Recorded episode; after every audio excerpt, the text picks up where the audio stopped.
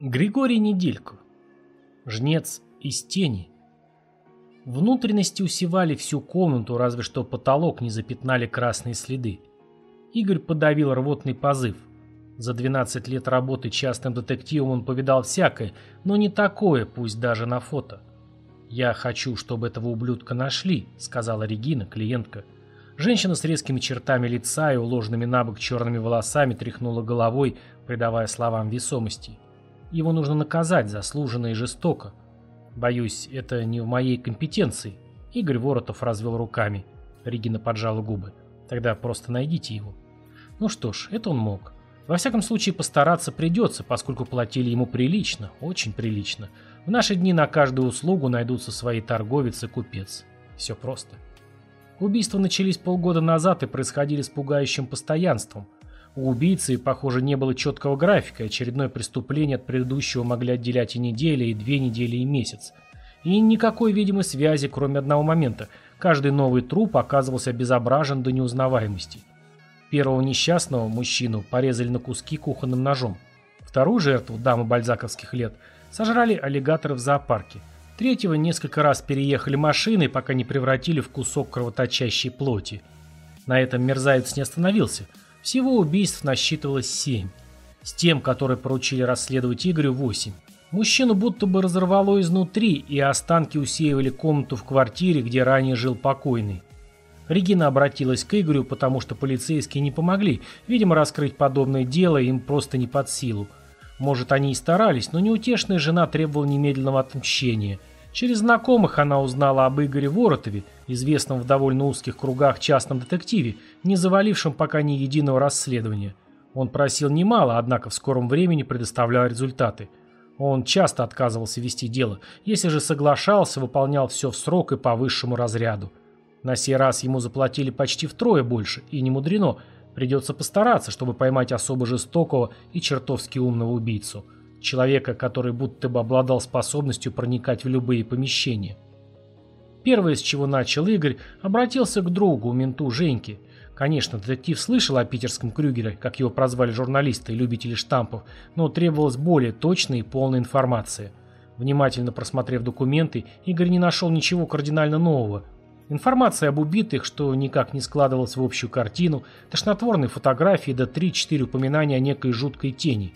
Последнее не заинтересовало бы Игоря, слишком уж часто люди мистифицируют непознанное – если бы не одно обстоятельство. Описание тени повторялось от случая к случаю, ничуть не меняясь, естественно, с учетом деталей. То об увиденном успевала рассказать знакомым будущая жертва, то нечто подобное попадалось на глаза родственникам растерзанного. Самое интересное в загадочной тени то, что она всегда присутствовала рядом с местом преступления, будто бы обозначая его. Игорь не верил в демонов смерти, призраков НЛО и прочую, по его мнению, сверхъестественную чушь, он верил фактам, а факты говорили, что крылатая фигура чернее самой ночи, то и дело сопровождает петербургские трагедии. Это мистическое существо, или кто оно там, перелетает от одного убиенного к другому. Разумеется, такого рода сведения, то есть по-хорошему слухи и сплетни, легко списать на массовый психоз, связанный с творящимся беспределом. Впрочем, опытный и вдумчивый частный детектив не спешил выносить вердикт. Следующее убийство произошло через три дня после смерти мужа Регины. «Крюгер переходит грань!» — кричали заголовки дружно подхвативших сенсацию газет. А еще не кричали «Смертельная наглость!» «Питер, дом для душегуба» и прочее, прочее, прочее в том же духе. Вортов прибыл на место и осмотрел подвал, где убили дворника Саида. Кровавые следы украшали стены, пол и потолок подвала. В полумраке, слегка раскрашенным нечастыми солнечными лучами, что все-таки заглядывали сюда через окошко, картина выглядела особенно страшно и гнетуще. А потом сыщик настоял, чтобы ему показали труп. Полицейские сперва отказывались, потом махнули рукой и пустили Игоря внутрь кареты скорой помощи. Там-то, в кузове, взрослого мужчину, избравшего в качестве профессии раскрытие самых разных преступлений, и вырвало прямо на медбрата. Тело представляло собой сущий ужас. Истыканной арматурой оно, казалось, кровоточило всюду. Череп проломлен, кости раздроблены, нутро выворочены, на одежде следы кишок и мозгов – кто же сотворил подобное. Затем, придя в себя, Игорь вернулся к обязанностям и поговорил с бледным, точно смерть напарником усопшего, Мустафой. На ломаном русском Кутот рассказал, что пришел слишком поздно. Саид, обезумев, бросался на арматуру, что держал в руках. Снова и снова, не зная устали и, похоже, совершенно не чувствуя боли, пока не рухнул на пол и не забился в судорогах. Это было невозможно. И физически, и морально, и... да хоть как. Кроме того, такая трактовка событий ставила под сомнение все, что удалось выяснить полиции. Дворник в приступе сумасшествия кончает с собой самым невероятным образом. Газетчики, естественно, сделают обертку для этой конфетки. Настоящего медиахита. Игорь же вновь заинтересовало пятно. Мустафа утверждал и, более того, клялся Аллахом, что во время леденящей кровь сцены смерти видел стоящую напротив его друга фигуру с крыльями. Истине черную и какую-то овальную – Фигура пробыла в подвале буквально секунду или две, а после внезапно исчезла. И все же она там находилась. Так утверждал Мустафа. Верит ли ему? Сменяли друг друга дни. Звонила Регина, интересовалась ходом дела. Игорь отвечал сжато, главным образом потому, что отвечать было нечего. Регина слушала, сухо бросала «хорошо» и прощалась, обещая скоро перезвонить. А спустя некоторое время Игорь поверил насмерть перепуганному дворнику Мустафе – пришло сообщение о десятой по счету смерти. Пока Воротов опрашивал очевидцев и близкое окружение убитых, расправились с электриком. Юбилейная кончина. Проснулся в детективе любитель черного юмора. С работенкой вроде его оставалось надеяться только на спасительную шутку, пускай мрачную и не смешную. Электрик, мужчина лет 50, умер, повиснув на оголенном высоковольтном проводе.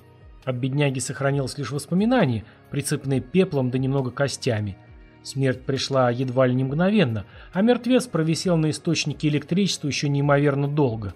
Происходящее опять попирало всякие законы реальности. Свидетели утверждали, что электрик сам, сам поставил к столбу лестницу, забрался по ней и прыгнул на разрыв. Его изжарило чуть ли не в секунды. И все равно Игорь не мог согласиться с версией самоубийства. Внутренний полицейский настаивал на том, что это преступление. Воротов привык доверять чутью, потому что оно ни разу не подводило. Не подвело и сейчас. Игорь спал в своей постели, когда его разбудил громкий стук. Вздрогнув и в испуге проснувшись, частный детектив почти сразу заметил открытую форточку. Но он помнил, как закрывал ее. Проклиная чертов ветер, а заодно таинственного Крюгера, Игорь подошел и захлопнул форточку. Что-то задвигалось за спиной. Он обернулся. Никого. Не желая рисковать, либо же перестраховываясь на всякий случай, Игорь вынул из джинсов пистолет и тихо ступил за дверь. Если маньяк нашел его, то совершил крупнейшую ошибку. Снова движение. Он моментально развернулся и опешил. В дверном проеме высилась, подпирая потолок, несуразная, словно бы овальная фигура с крыльями. Черная настолько, что чудился нереальный тлетворный ореол вокруг нее. Темный ангел или крылатый демон, или тень хищника, или Галлюцинация? Пересохло во рту, перехватило дыхание. Почему оно посетило именно его? Игорь хотел поднять пистолет и выстрелить, не успел. Фигура беззвучно исчезла из холла. Тогда, прождав в полной тишине с полминуты, он приставил к виску дуло, нажал на спусковой крючок и вышиб себе мозги. Тело детектива нашли на следующий день, окоченевшее с дырой в голове, на полу засохла лужица крови, лежали ошметки мозгов. Полицию вызвала подруга Игоря, обеспокоенная тем, что возлюбленный не отвечает на звонки. В течение месяца серия чудовищных случаев пополнилась еще двумя трагедиями. Столер кинулся на диск пилы и невозможными усилиями держался на остром краю, пока тот не разрезал его напополам. А в городской больнице врач замучил себя медицинскими инструментами до смерти. На числе 13 Череда непонятных зверств неожиданно оборвалась.